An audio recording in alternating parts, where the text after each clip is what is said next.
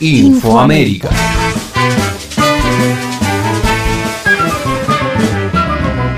Perú, tras la represión, asume un nuevo presidente interino. Luego de una semana de protestas iniciadas con la polémica destitución de Martín Vizcarra, el presidente de transición, Manuel Merino, se vio obligado a renunciar por la muerte de dos jóvenes fruto de la represión policial. En su lugar, asumió Francisco Sagasti, quien desde este martes encabeza el Poder Ejecutivo. El ingeniero industrial de 76 años y exdirector del área de planeamiento estratégico del Banco Mundial, integra el Parlamento desde 2016 por el Partido Morado, pero sus intervenciones en el debate público peruano datan desde hace décadas. Una semana atrás, su espacio catalogado de centro derecha se había pronunciado en contra de la remoción de Vizcarra. En su primer discurso, Sagasti pidió disculpas en nombre del Estado por los manifestantes asesinados. Por estas horas, el movimiento que se volcó a las calles está instalando la necesidad de modificar la constitución sancionada en 1993 en el marco de un autogolpe de Alberto Fujimori. Brasil, candidatos de Bolsonaro tropiezan en la primera vuelta de municipales. De los 13 candidatos apoyados por Jair Bolsonaro para la renovación de autoridades municipales, solo dos fueron elegidos en distritos de escasa relevancia. Nueve cayeron derrotados y otros dos irán a la segunda vuelta prevista para el 29 de noviembre. El ex capitán, quien en estos momentos no cuenta con una estructura partidaria, intentó despegarse del resultado adverso y celebró la mala performance de la izquierda, campo en el cual crecieron el PSOL y el Partido Comunista, que disputarán capitales de Estado mientras se observó un declive del PT. Guillermo Boulos, PSOL, referente de los trabajadores sin techo, disputará a fin de mes la estratégica ciudad de San Pablo y ya ha recibido el apoyo de Lula da Silva. Asimismo, el presidente aprovechó la demora de cuatro horas en el recuento de votos para volver a cuestionar el sistema de escrutinio que, desde 1996, se realiza de manera digital. Bolivia. Arce designa nueva cúpula militar.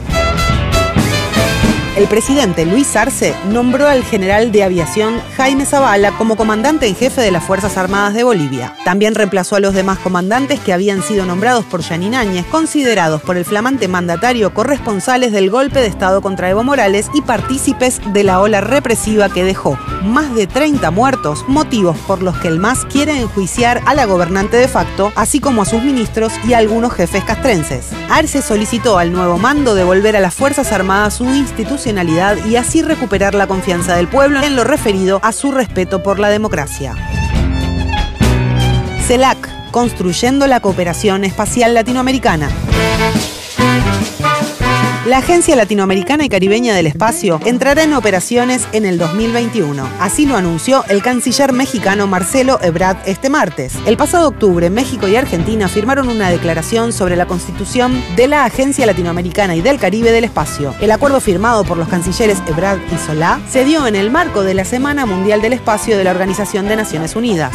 Ebrard manifestó que el intercambio de conocimiento y la generación de capacidades en el campo de la ciencia y la tecnología es fundamental para el desarrollo económico y social. Además de fortalecer la integración y la autonomía latinoamericana, Ebrard resaltó, avanza la Agencia Latinoamericana y Caribeña del Espacio. Se incorporan Bolivia, Ecuador, El Salvador y Paraguay. Colombia y Perú también participan como observadores. Somos ya, con Argentina y México, ocho naciones construyendo ALCE para el 2021. Crecimos cuatro veces en un mes. Los acuerdos logrados en el Encuentro Latinoamericano y Caribeño sobre el Espacio forman parte del Plan de Trabajo 2020 de México en su presidencia pro tempore de la Comunidad de Estados Latinoamericanos y Caribeños, CELAC. El Salvador acusan a Bukele de limitar la libertad de prensa. Un informe de la Asamblea Legislativa del Salvador concluye que el presidente de la República, Nayib Bukele, y sus funcionarios, Federico Anliker y Ernesto Sanabria, son algunos de los principales actores que acosan en redes sociales a periodistas y medios de comunicación. El órgano del Estado dará aviso a la Fiscalía para que investigue el posible cometimiento de delitos por parte de los altos funcionarios. El documento afirma que el presidente de la Comisión Ejecutiva Portuaria Autónoma, CEPA, Federico Anliker, el secretario de prensa de la presidencia, Ernesto Ernesto Sanabria y el ministro de Hacienda, Alejandro Zelaya, son algunos de los personajes cercanos al gobierno que acosan a los periodistas a través de las redes sociales. El informe también señala que los bloqueos a medios de comunicación y periodistas a las conferencias de prensa, entrevistas a funcionarios y restricciones al acceso a la información pública es considerado una forma de restringir la libertad de expresión y de prensa. Infoamérica.